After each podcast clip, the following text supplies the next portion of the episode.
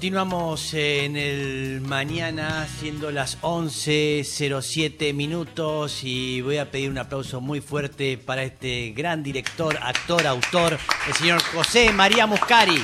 Hola, ¿cómo andan chicos?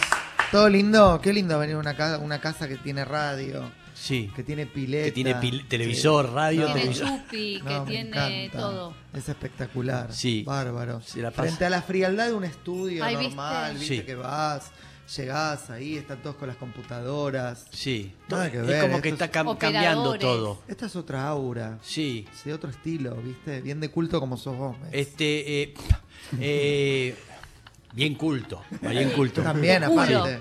Aparte. Eh, no, pero como todas las cosas están cambiando, ¿no? Eh, ¿No te pasa también que eh, te lleva a hacer teatro en un lugar donde no sea un escenario o un teatro? Bueno, mirá qué loco, estoy por estrenar el eh, domingo 23 Sí, una experiencia con mi familia. Mirá. son gente no actores. sí. En Eh, el Family Club. El Family Club lo vamos a hacer en el Club Villa Urquiza. Sí. Eh, Villa Pueyrredón, perdón. Sí. Ahí pegado a Villa Urquiza. Sí, Eh, y es una experiencia muy atípica que surgió de redes porque los domingos yo hago almuerzo familiar Sí. y subo a las redes a Mm. mi familia. Sí. Y eso empezó a generar muchos adeptos y mucha gente pidiendo verlos desde hace años. sí. Y desde hace años tengo esa idea en la cabeza. Nunca sentía que eso era para hacerlo en un teatro porque no son actores, era exponerlos a algo que no. Claro. Y un día fui a ver el club donde trabaja mi tía, Sí. que es del Family Club. Sí. Dije, uy, acá estaría buenísimo. Y bueno, pusimos una fecha, que es el domingo próximo. Sí. El domingo pasado pusimos las entradas a la venta. El domingo, eh, hace tres días, se agotaron el mismo día. No. Sí. Las 250 entradas. Mirá. ¿Y ellos todo bien? ¿O te dicen dónde los estás llevando? Como... Ellos, eh, todo bien, porque yo se los vengo anunciando hace mucho. Sí. Extraños también, porque no son actores, no van a ensayar nada. Es, No, un- no. es una situación Sí. de apostar como al vacío Ah. de la improvisación. Al aunque, vivo. Claro, aunque yo les pedí algunas cosas. Consignas. Claro, tengo un tío que le pedí, bueno, vos preparame una canción. Ok. Vos contá tal claro, cosa, yo tengo, ponele. claro, tengo un- un- uno de mis mejores amigos que le, dice, le dije, haceme una lista de todas las dietas que hiciste con las que fracasaste. Sí. No sé, le dije a mi tía, bueno, eh, acordate cómo me lavas la ropa, porque mi tía me lava la ropa. Claro. Eh, entonces así vamos a contar cómo lavas la ropa, cómo la separas, Claro. cómo me planchas. Y Sacás, digamos, del material de cada uno donde sobresale, donde vos decís, acá se va a lucir, esta la tiene clara. Está buenísimo, porque José hace Sí, eso, es eso. hace años que se dedica claro, a pero juntar con gente. actores, acá es muy No diferente. importa, pero hay algo de eso que ya es un poco. Ya sabes más o menos por dónde ir y cuál es la perlita de cada Claro, uno. y como- se luce. Eso sí, lo que pasa es que, bueno, los actores o las personas con las que yo trabajo eh, tienen una especie de respeto o confianza en mí, que imagínate que no es lo que le pasa a mi madre. Claro. O sea, mi madre me va a Pero mandar es a lo la lindo red. también. Sí, eso es genial porque mi, es lo mi- lindo. mi madre es un personaje muy increíble de mis redes y de la vida en general. Y estoy muy ansioso por ver cómo va a reaccionar porque es la persona que vi con menos conciencia, no le preocupa en lo más mínimo, o sea, no tiene la más mínima relación, le parece ex- eso que dije de que se agotaron las entradas, ni lo ¿Qué le entiende. ni le importa? ¿Qué, importa. qué qué di- O me sea, importa? como tipo, lo que le preocupa es que mi tía Lidia tenga lugar Sí. porque no compraron entrada, entonces va a ir mi tía. O sea, estas son sus preocupaciones. ¿Y van a ¿entendés? comer en vivo? Sí, vamos a comer ¿Qué, nosotros pasta? en vivo y el- sí, pasta y el público también. Las 250 personas van a comer. ¡No! ¿Pasta? No, empanada. No, no, en realidad las 250 personas Está van a vivir una especie de evento Ah, perfecto. porque va a haber diferentes stands donde la gente va a poder tengo servirse, hambre.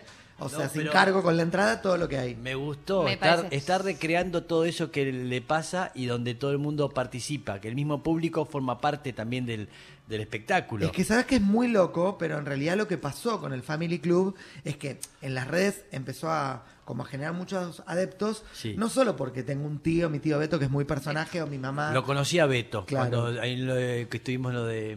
Ay. ¿En lo de Reinaldo? No, no, no. eh, ¿En sex? No, no, Paren, no. ¿en lo de Julieta? No No, sé. no, eh, Barassi, en lo de Ah, Barassi. Ah, lo de Barassi, claro que nos reganaron. Sí. Ah, Claro, pero ahí estaba pichonado Beto, porque estaba como perdiendo mucho. Pero- Claro, no le gustó perder Beto. No, no, es muy loco. Igual, o sea, solo podés recordar algo impresionante que ya describe su personalidad, que es que cuando había que adivinar eh, canciones de Fito Páez, él apretó inmediatamente que el botón y dijo la cigarra. La cigarra, espectacular. No, que Darío Barassi lo sigue cargando hasta el día de hoy. Pues es medio ¿Cómo sordo. llegó? ¿Cómo no llegó la escuchó lo de Fito Páez.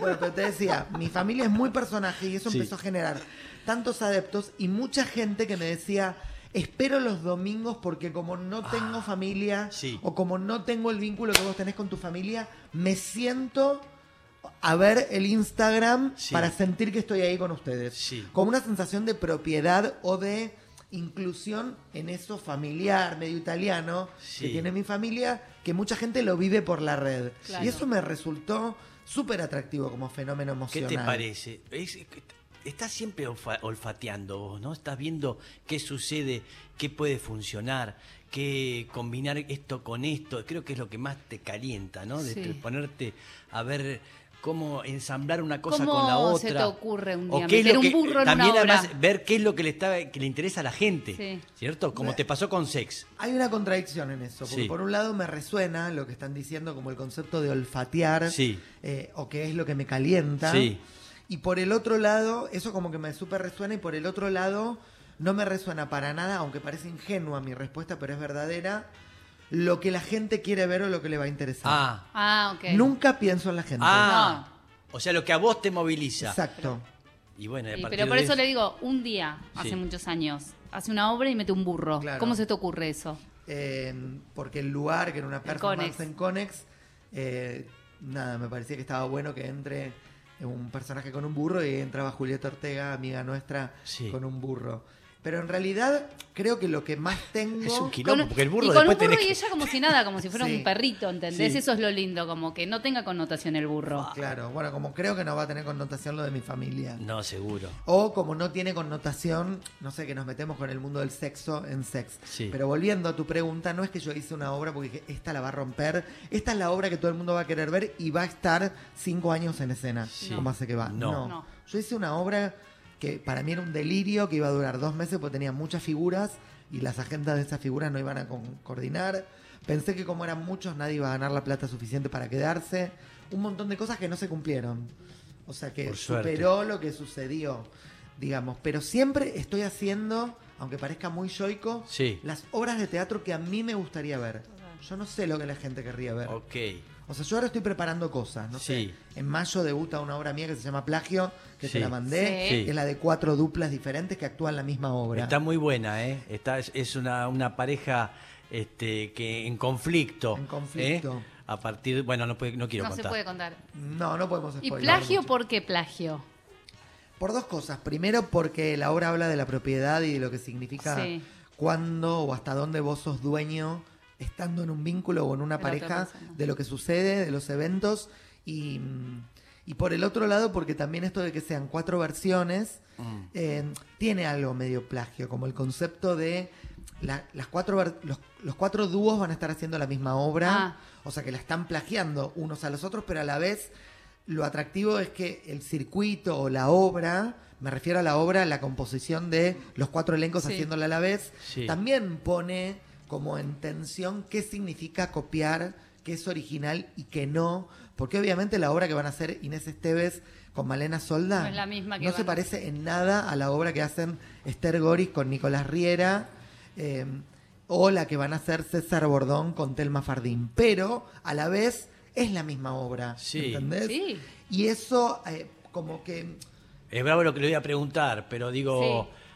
o sea, ¿ves, ves eh, dúos que, que calzan mejor que con la obra o todo sale divinamente? Digo, no, porque estás experimentando algo. Estoy experimentando en mis procesos de ensayo, no todo sale divinamente eh, cuando uno está ensayando y yo no soy una persona de subyugarme fácilmente por lo que voy logrando. Ok. Eso me pasa más llegando Mejor, al estreno. mejor. Por lo cual, en este momento que estoy como en el principio de los ensayos, porque la obra debuta el 20 de mayo, Sí, eh, te diría que es todo más experimento, dificultad, no angustia, porque no me gusta apos- apostar por la angustia, pero sí incertidumbre. sí. Y creo que hay una distancia tan grande entre lo que significa el amor entre dos mujeres, que es lo que hacen Inés Esteves y Malena Solda, Sí. que el amor con diferencia de edad heterosexual Claro. entre Claro. Esther Goris y Nicolás Riera, Sí. que no podría compararlos, porque de verdad es como si estuvieran haciendo obras diferentes. Claro. Yo hago puestas diferentes además. Claro. Apuesto a la singularidad de cada dupla. No es que todos repiten lo mismo. No. Pero está No. bueno, la pero manera de decirlo, la manera de hacerlo La apuesta que hago, apuesta. lo que sucede en escena. y lo que pasa en el vivo todavía falta. pero Claro. lo pensaste así pensando en que uno puede ver distintas eh, las distintas funciones, ¿sí? Sí, sí, lo Por- pensé como una especie de combo, como tipo, si te gusta una, puedes ir a ver otra. Sí. O, digamos, yo siento que en plagio hay dos obras. Una que es la que vos ves cuando te compras la entrada. Sí. Eso sería la historia. Mm. Vos te compras la historia, no sé. Querés ver a Amor entre mujeres. Entonces Sí. te ves el plagio de Inés Esteves y Malena Solda. Mm. Esa es la obra Mm. que cuenta la anécdota de esa pareja, lo que pasa adentro de esa casa. Pero después hay algo que es como la propuesta, que es más grande que la obra, que es lo que yo siento que es mi obra, que es la composición de esas cuatro obras, hablando del concepto de plagio, haciendo la misma obra, que es algo que se construye en la totalidad. Más allá de que vos puedas ver un compartimento. sí. O sea, no es que si no ves otra no la entendés, no. No. Lo ves, pero para mí la obra como totalidad lo construye las cuatro Entendido. eh, Tengo una duda, ¿puedo hacer una pregunta que no entiendo? Cuando uno va a ver plagio, Sí. ¿ve las, las cuatro? No, vas viendo. Bueno, una no sola- entendía una eso. sola- no, son Ah. distintos Ellos teatros, están, ¿no? ellos están Ahí va. En cuatro diferentes horarios, entendí. cuatro diferentes días haciendo la Cuatro misma obras. obra. El- el mismo- Vos elegís cuál ves. ¿Mismo lugar siempre? Sí, en el Teatro Regina. Ahora entendí. En diferentes días y horarios. Ok. Ahora entendí. Los lunes van a estar, póngale... Unos, otros están los martes. Los viernes hay funciones de dos, podés ir a las nueve o a las once. El sábado hay función de tres. El domingo hay función incluso desde las cuatro de la tarde. O sea, como que hay una circulación Sí. de actores en el mismo espacio Sí. haciendo el mismo material, lo cual también yo nunca lo había pensado antes de encaminar el proyecto, pero ahora haciéndolo me doy cuenta, me está llevando a una comprensión tan grande de lo que estoy haciendo que ninguna obra me llevó, porque yo nunca ensayé tanto el mismo material. Claro. Ni Claro, tuve entender tantas tan- reversiones, ni Claro. tantos, ni tantas formas o aristas de entender Claro. el mismo texto, el mismo personaje o el mismo Y conflicto. además no tenés que contaminarte porque debes ver actores o actrices que resuelven la escena de una manera y por ahí le decís, ¿por qué no haces esto? Y no podés hacerlo. No, no porque no va con la identidad Ah. de esos actores. Claro. Eso está buenísimo para mí. Bueno, un poco lo aprendí en Sex, esta cosa de un espectáculo que lleva cinco años y Sí. que no es lo mismo que lo, acti- que lo actúe Romina Ricci, Claro. a que lo actúe Iliana Calabró, Claro. o a que lo actúe Viviana Sacone, o Diego Ramos o Juan Palomino. Claro. Digo, te estoy nombrando intérpretes en donde de verdad hay un salto muy grande Sí. entre ellos, Sí. o no sé, Jorge Dorio, o Esther Goris, Sí. o Cachete Sierra, ¿viste? Como Fa. son gente muy personal que fuimos aprendiendo con Mati Nap y con Paolo Lutini, que son los creadores conmigo, que había que apostar a la singularidad. Sí. Que si yo llamo a Andrea Guidone, que es la reina del tango, Sí. Claro. digamos, no es lo mismo que si yo la pongo a Valeria Archimó, que hizo su carrera como vedette. Sí. O sea, cada una de ellas tiene un fuerte que está bueno utilizarlo Sí. y a la vez ellas tienen que entrar en el loop de sex. Pero vas- eso hizo que yo vaya encontrando como una especie de identidad Total. de cada persona con la que trabajo Mm. que me permite tener un ejercicio para ahora cuando hago plagio, no pedirle a Telma Fardín que haga lo mismo que hace Inés Esteves Ok. Claro. o no tener la expectativa de que, de que no sé, de que Esther Goris actúe de la misma manera que César Bordón. Es No. maravilloso es eh, eh, porque es seguir a las personas y no es común eso. No. En un director eh, se agarran a la letra y además les exigen que digan exactamente esa. eh, si no, no tiene, no tiene vida. ¿eh? Él sigue justamente eso. Sí, ¿eh? en realidad cuando decís esto de la letra pasa algo que para mí está buenísimo cuando lo hablo con mis actores, que es, yo hice hace muchos años eh, La Casa de Bernarda Alba, Sí. de Lorca, que fue un éxito hermoso. Años más tarde hice Madre Coraje, de Mm. Brecht, con la Lapacó. Hace muy poco hice Julio César, de Shakespeare, Sí. con Moria. Todas adaptaciones mías. Y sin cagarme en estos Sí. autores extraordinarios, hice mis propias versiones. Sí. Entonces, si yo reversiono a Shakespeare, a Brecht, Sí. o sea, a Lorca, Sí. ¿Cómo no voy a dejar que Inés Esteves corte lo que se le antoje de mi texto? Claro. ¿Entendés? O sea, lo que yo le digo a cada actor es, pero olvídate, o sea, Poné yo corto, impronta, claro, yo corto pedazos de texto de Lorca y no te voy a dejar a vos Sí. que cortes lo que escribí y voy a buscar y cambialo, hacer lo que necesites para poder actuar lo que yo te estoy pidiendo. Ah. Como que en ese sentido tengo algo muy poco sacro con Bien, el texto. bien, bien. A la vez también soy eh, seguro de cuando quiero lograr algo y creo que el texto te va a guiar a eso. Claro. Entonces también te digo, no, para, hace un esfuerzo, trata de que te entre Claro. porque es por ahí. Claro. Justamente no te está entrando porque eso te lleva a una zona expresiva diferente que si vos lo decís como lo dirías vos. Muy bien, José. O sea que aprendelo porque eso te lleva a una zona que te obliga a salir de algo tuyo. Bien, eh, la- claro, los humanos Sí. tienen biología. ¿eh? y él y él eh, apunta a eso porque después sabe que se va a potenciar No, y a cada terriblemente actor todo. también, porque hay actores que necesitan cambiar el texto y hay actores que necesitan del texto. Totalmente. También eso es lo, eso es, digo, yo me das un texto y necesito ponerle lo mío, porque Sí. me muero, si no, porque soy un desastre. Claro. Y hay actores que les pedís Al que revés. cambien y no pueden, se Claro. pierden, no tienen, no ti- y, y eso es lo lindo también, Sí. de cómo cada uno va haciendo su proceso creativo. Claro. Algunos lo encuentran enseguida, otros no, otros aparecen en el vivo, y eso es lo lindo para mí. Empezaste muy joven. Sí. El paracultural No fui un susodicho, pero. Eh, pero ¿Estuviste en el paracu- chiquito. paracultural? ¿Cuál? Sí. ¿El que estaba en Chacabuco? El que estaba en Perú. El que estaba en, en Perú. Ah. No, en Chacabuco, en Chacabuco. Chacabuco. verdad, en. Chacabuco. Sí, el de eh, Omar Viola. Omar Viola, sí, Omar Viola. Amigo Omar Viola. Eh, divino. Yo ahí alguna vez actué, hice algunas cosas eh, en ese paracultural, pero tenía 16 años, José. Claro, yo era muy Eh, chiquito. Muy Re. chico. ¿Cómo, cómo, ¿Cómo arrancó todo esto de, ¿Del teatro? sí, dedica- dedicarte a lo que te estás dedicando de ya de tan pequeño? En realidad, cuando yo tenía ocho años, quise Sí. estudiar teatro y empecé a joder en mi casa para que me lleven. Mi papá era verdulero, carnicero, mi mamá limpiaba casas, no tengo hermanos y no tenía antecedentes artísticos en mi familia, por lo cual era muy raro que un pibito pidiera ir a estudiar teatro. Tuve dos papás muy genios Mm. que confiaron y escucharon eso Mm. inmediatamente, no tenían recursos y esa era la época de la descentralización cultural, en donde después de que las escuelas terminaban de dar clases se convertían en centros culturales barriales Sí. donde había formación gratis. Sí. Siempre lo cuento esto porque fue un, proce- un proyecto de Pacho Donel Sí. que yo siento que si no, yo hoy no sería quien soy si no hubiera existido eso, porque yo jodía mucho con ir a estudiar teatro, ellos no me podían llevar porque no tenían la plata, y un día pasando por Plaza Flores, al costado había una escuela cerrada a las 6 de la tarde con un cartel que decía entre Centro Cultural, clases de teatro, tango y folclore gratis. Entonces Es yo le dije Sí. a mi mamá y ella me dijo, ah, claro, es gratis, entremos. Me anotó para el curso y a partir de ahí empecé a estudiar teatro y nunca más paré. Em, ¿Quién fue tu primer maestro? Marta, Marta Silva, Marta Silva. una profesora de teatro que hasta hoy da clases de teatro. Mm. Y mm, bueno, y ahí como que yo descubrí algo que se ve que estaba en mis genes, que nunca paró. Eh, después, en mi adolescencia, empecé a ir a ver obras de teatro. Claro. Porque a esa altura, cuando era chico incluso cuando era adolescente más joven, dependía mucho de que la escuela Sí. nos llevara a la excursión de ir a ver una obra de teatro. Y yo me daba cuenta que a mis compañeros les aburría y a mí me fascinaba. Fa. Pero no podía ir al teatro, o sea, mis papás cuando yo era chico me llevaban a ver teatro, pero un teatro que yo me daba cuenta por las cosas que después me llevaba a la escuela, no era lo que a mí me gustaba Claro. ver. Porque mis papás me llevaban a ver la reproducción del éxito de televisión en teatro. Ah. Clave de sol Claro, en el la teatro. banda del Golden Crecer Rocket, claro. con papá, la banda del Golden Rocket. Claro, y yo sí. me di cuenta que en mi adolescencia, cuando me llevaron a los 12 años a ver 300 millones al San Martín, Sí. nunca me voy a olvidar con una escena actuada por Eda Bustamante haciendo de gitana y con Belén Blanco haciendo de la niña, eh, como que yo me fasciné y dije, para, esto no es lo que me llevan a ver al teatro.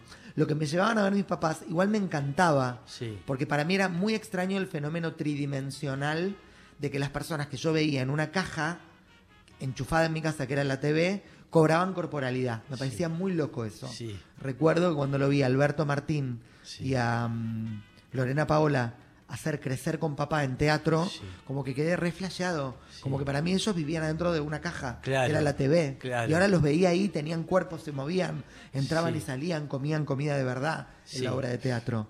Em, ¿Y qué, y qué fue, eh, digamos, el, el primer actor o algo que, que viste, dijiste yo, o, o director, más que nada, director, autor, que dijiste yo quiero ser eso? Dos personas. A ver. Eh, a mis 14 años yo les mentía a mis papás y les decía que me iba a bailar con mis compañeros del secundario, que íbamos a bailar a la matiné. Sí. Eh, y en lugar de irme a bailar con mis compañeros, me tomaba un colectivo y me iba al centro a ver obras de teatro. Y una vez fui al San Martín Sí. a comprar entradas para algo, no quedaba para nadie, compré para los invertidos. Sí, Sí. Ure. Y cuando vi a Cristina Vanegas actuar esa obra de teatro, Ah, tremenda. Eh, Mayor, pensé, sí. esto que sucede acá Hmm. es lo que yo quiero. Me acuerdo que quedé muy flasheado en la casa cubierta del San Martín con una especie de pistón que tiene la casa cubierta, que es un escenario que sube y baja, Hmm. un redondel que tiene adelante, cuando de abajo emergían esos actores, Sí. con Willy Lemo, Jorge Mayor, Sí. actuando de travestis, Sí. eh, la historia eh, que actuaba Antonio Grimau. Sí. Em, era muy impactante para mí y ahí me di cuenta que algo de eso me pregnaba.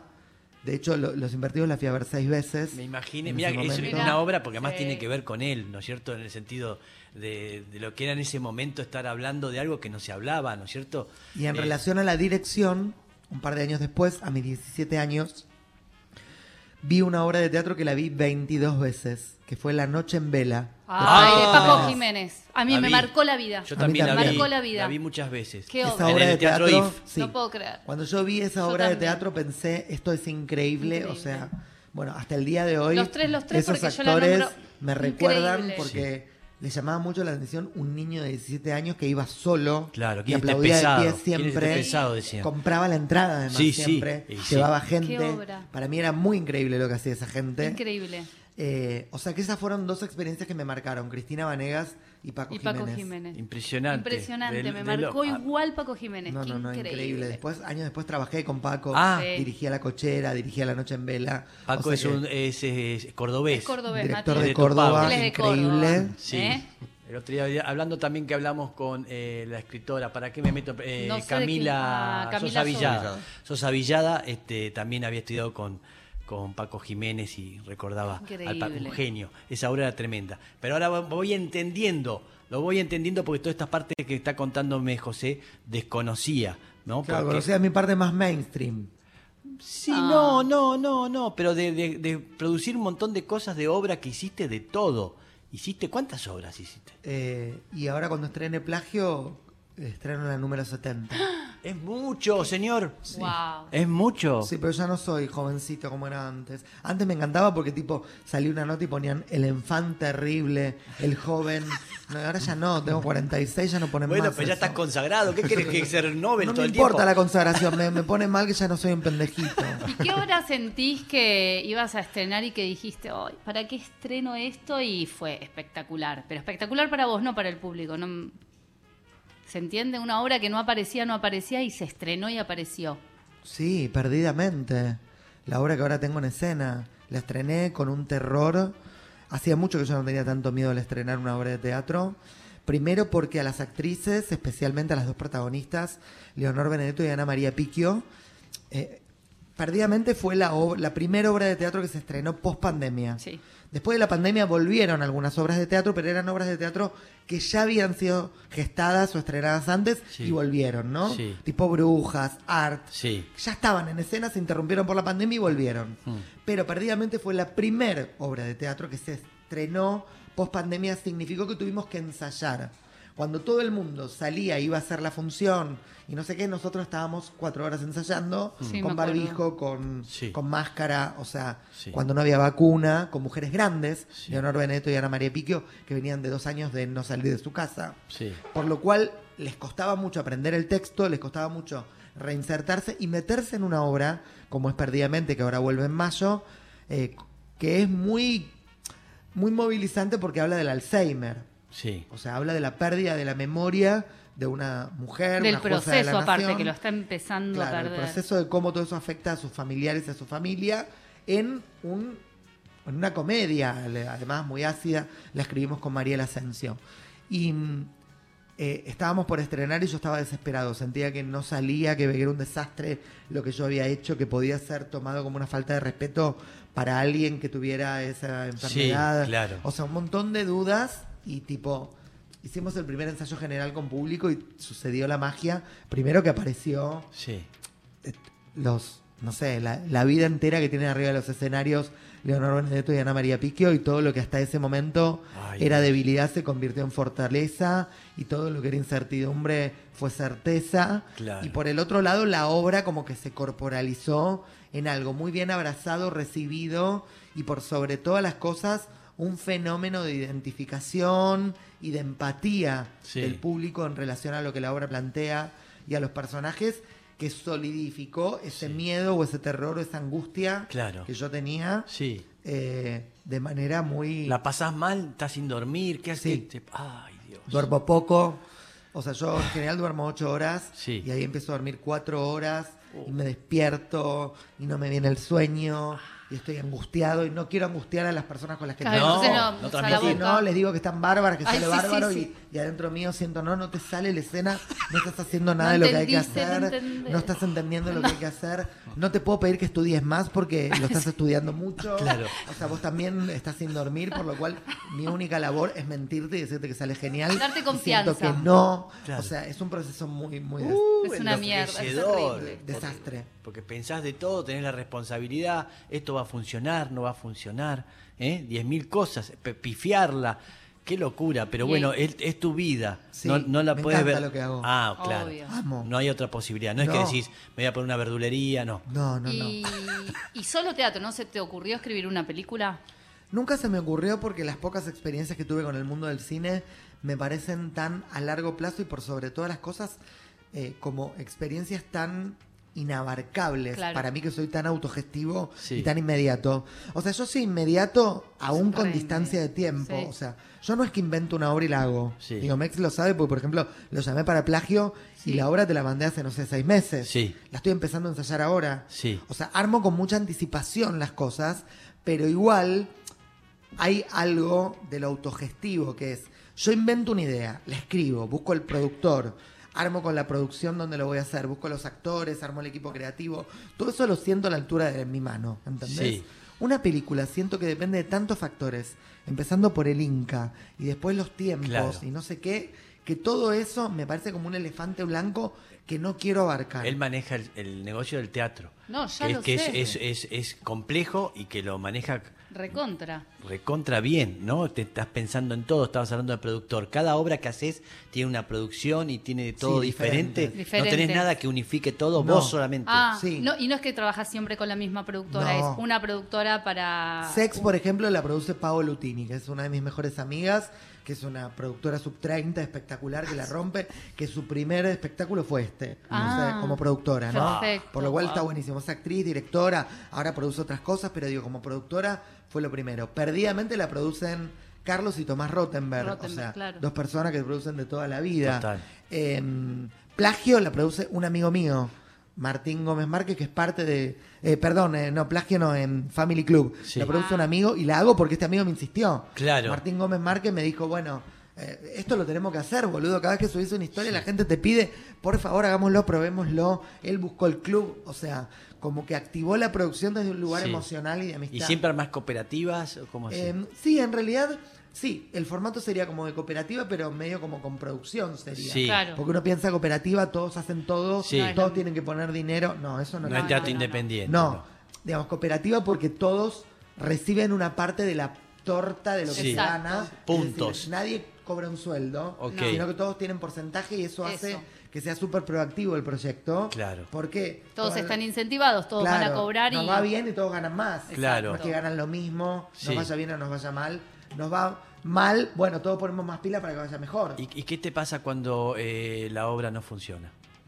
Eh, toco madera, no me viene pasando últimamente. Uh. pero me ha pasado. Eh, hace muchísimos años, por ejemplo, siempre cuento la anécdota. eh, hice un gran fracaso que se llamó Desangradas en Glamour. Sí. Fue la primera obra comercial que yo hice, que produjo Palito Ortega, Sí. donde conocí a Julieta Ortega, que aparte una, una anécdota genial, porque con Julieta hice solo esa obra Sí. y ahora perdidamente. Sí. Y hasta que yo no la llamé a perdidamente, eh, lo contó ella la otra vez en una nota que fue genial, ella adentro suyo decía, qué horror, claro, no me llama porque conmigo hizo una que era fracaso. Y después de esa la empezó a pegar con todas Sí. y pensaba, Soy que cuando Jen. la llamé para Perdidamente, Sí. por Dios que funcione esta, porque si no anda no me llama nunca más. Claro. O sea, dos veces que hace obras conmigo y no viene la gente. Claro. Bueno, Perdidamente fue un ¿Y vos exitazo. internamente lo pensaste No, eso? cero. Al contrario, siempre me quedo como una, una cosa pendiente Sí. con las de eh, desangradas, de decir, ay, o sea, como que conocieron también una versión mía extraña, que fue mi debut como director de una obra comercial. Sí. Yo sé que cometí un montón de errores en ese momento, tenía 23 años. Sí. que no los volví a cometer nunca más, que fue en ese momento yo tenía como la sensación de que porque ellas eran famosas, Iba, iba a ser un éxito. sí, y yo tenía que escuchar mucho lo que ellas decían. Sí. Ah. Entonces la obra para mí terminó siendo un poco la acumulación de lo que yo iba escuchando que ellas querían hacer. Mm, Y no me di cuenta que en realidad yo escucho mucho a la gente con la que Sí. trabajo, pero el fuerte de lo que hago es que sea la acumulación de lo que yo quiero hacer. Sí. Escuchando. Si Sí. yo te llamo a vos, Sí. vos me vas a decir, che, esto yo lo haría así, así. Sí. Me vas a proponer cuatro cosas. Yo te voy a tomar dos. Y a dos te voy a decir, no, estas no. Porque estas dos que te digo yo, mejor Sí. probalas. Sí. En esa combustión surge algo bueno. Ok. Pero si yo te hubiera llamado para desangradas cuando yo tenía 23, Sí. vos me proponías cuatro. Y como yo decía, no, es Mex y él es conocido y él sabe, yo te hacía las cuatro que vos decías. Sí. Entonces la obra terminó siendo una acumulación de no decisiones mías. Claro, se te fue Eso de las fue manos. lo que yo siento que convirtió a la obra en una obra que yo la estrené y no me gustaba. Me daba Ah, cuenta que no funcaba. ah. ¿Dónde estaba? En un sótano. En el Piccadilly, no me- Este, bien, estamos con el señor. ¿Qué hago con eso? Ah, pues no te contesté. Sí. Te lo contesto sintético. Sí. ¿Qué hago? Es- para mí fue ex- extraordinario que a mis 23 años me toque un flopazo tan grande. Porque me hizo dar cuenta que te puede pasar en cualquier momento. Totalmente. O sea, es como aprender a convivir con eso. Años después hizo una obra mega hit que se llamó Exit- eh, Extinguidas. Con todas mujeres que fueron Sí. íconos en los años 80. Sí, sí, sí. Y cuando yo hice esa obra de teatro con mujeres que fueron tan exitosas y no lo eran en el momento en el que yo las llamé, Sí. me di cuenta lo cíclico de esta profesión y pensé, dentro de 20 años vos podés ser una de las chicas Claro. de las extinguidas. Por lo cual, este éxito que te está tocando ahora, Sí. entendelo como una rueda porque no es continuo, Sí. no es sostenido. Total. O sea, vengo teniendo suerte Sí. y ojalá que me acompañe con plagio y con el Family Club No, y con lo que venga, lo que- viene pasando hasta acá. Pero puede no pasar también. No, sí, desde luego, por supuesto. Hay un montón de factores, no es que uno...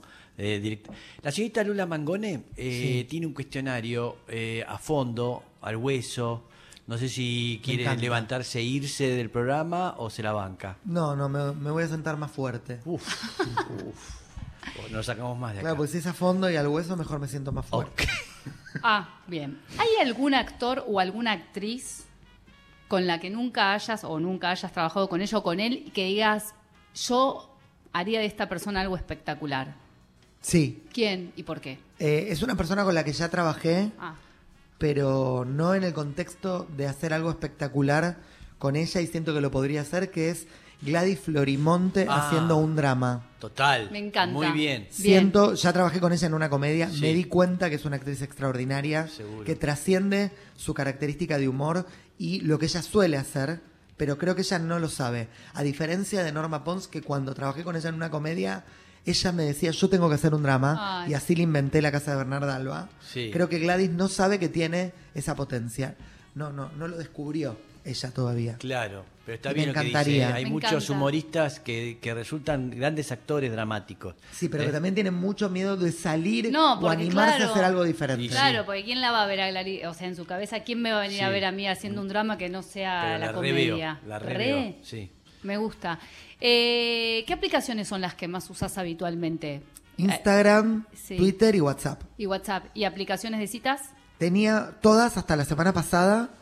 Tenía eh, Grinder, Sí. Tinder, Scruff y Facebook Parejas. Este, Las cuatro Sí. Las bajé la semana pasada después de un montón de ¿Por tiempo qué? de usarlas Pero- porque me di cuenta en terapia Sí. que yo sentía que estaba en plena actividad de, de romances Sí. y no eran nada.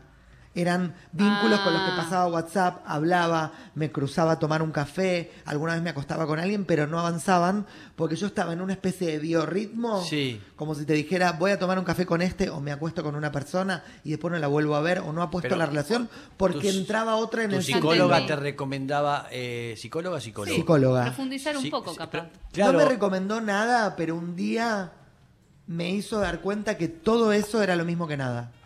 Wow. Entonces, en lugar de decir lo voy a usar menos, la saqué. ¿Y tenías algo en la bio? Sí, soy José María Muscari. no, hola. pero a veces ponías algo, no sé, hay gente que pone algo. Sí. Soy, no, eh, po- eh, no sé, experto en no sé qué, No, qué sé lo- yo. no, José María Muscari. Sí, creo que ponía en busca de la felicidad permanente. Algo así. Ah. Es una frase que uso. Ajá. ¿Y nadie no te cree que sos José María Sí, Muscari? un montón. Claro, ¿No, no pasa eso que te... sos vos. Sí, al principio, varias veces, eh, sobre todo Grinder, lo tuve que reabrir porque me lo cerraban. Porque los que me Ah, escribían te pensando que no, no me denunciaban como que yo estaba robando.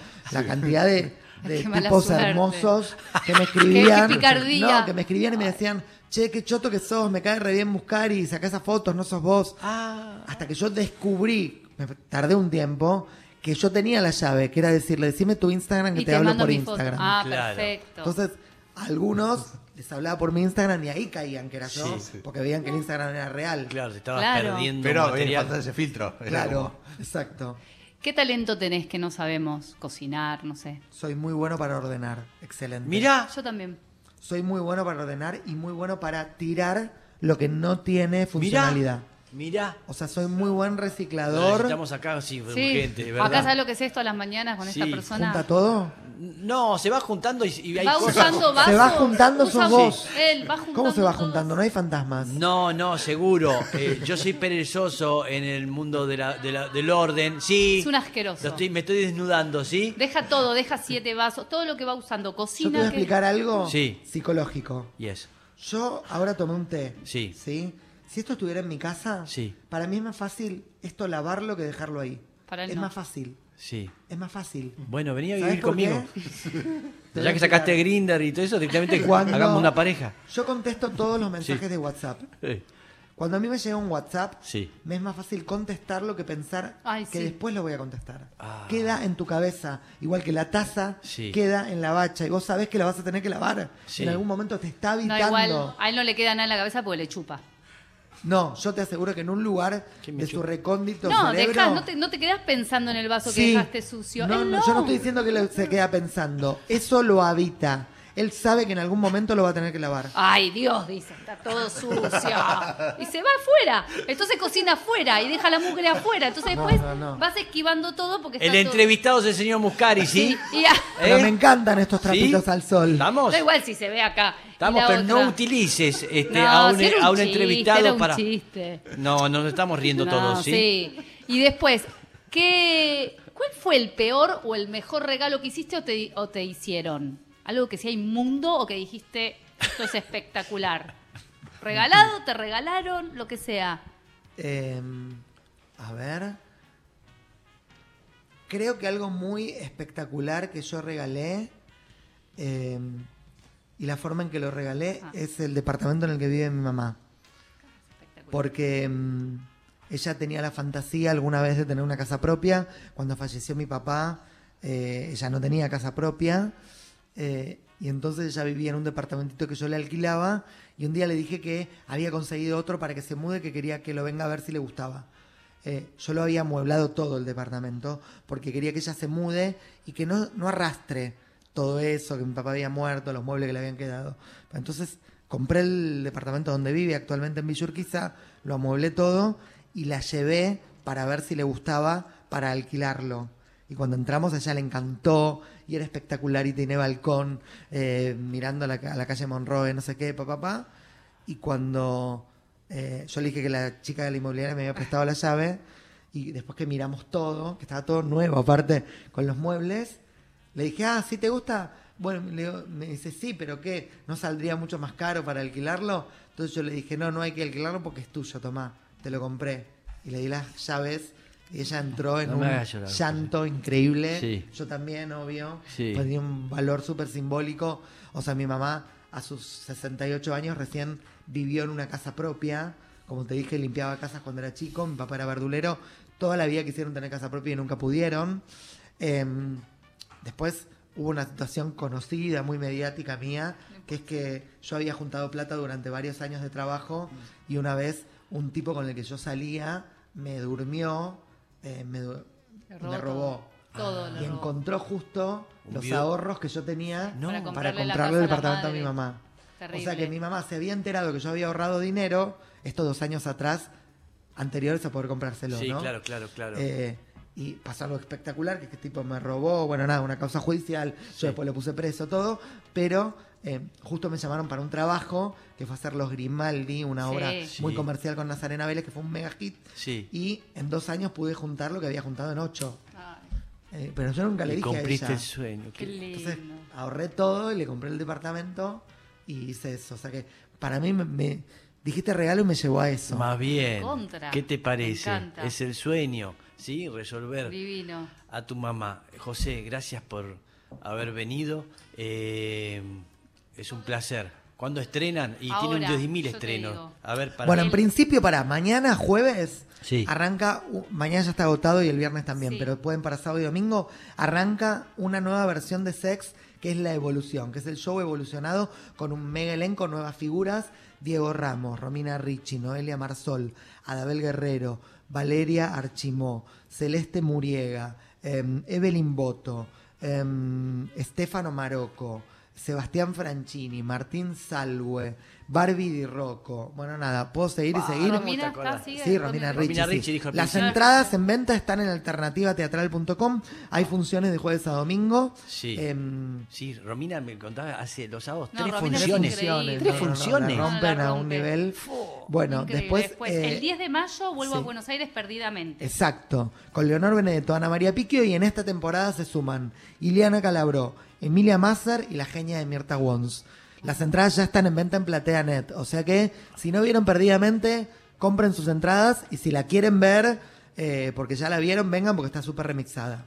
Bien. Ok, y el 20 de mayo, plagio. El 20 de mayo, plagio en el Teatro Regina. En esta semana salen las entradas, diferentes duplas. Vos podés elegir qué ver. Y más adelante les voy a avisar para el Club. Family Club porque ahora está agotado. Ya está agotado. Sí. Ah, la vas a no, repetir. Creo, antes de empezar la nota me mandó el Produ. El Sí. 23 de abril dice Sí. que, hay- que todavía. Que me, me acaba de mandar Se un- abrieron. sí, pues estaba agotado y me dijo vamos a agregar un cupo de 15 entradas más.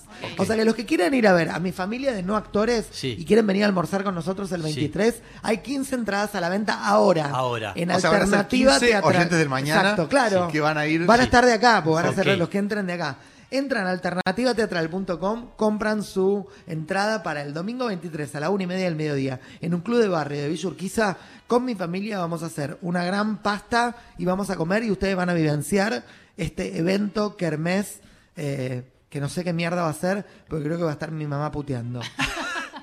Un aplauso fuerte para el señor Gracias, José chicos. María Me Muscari. encantó venir. Gracias, muchas gracias Solo por más. venir. Un beso a Viole. Beso, ahí le mando, sí.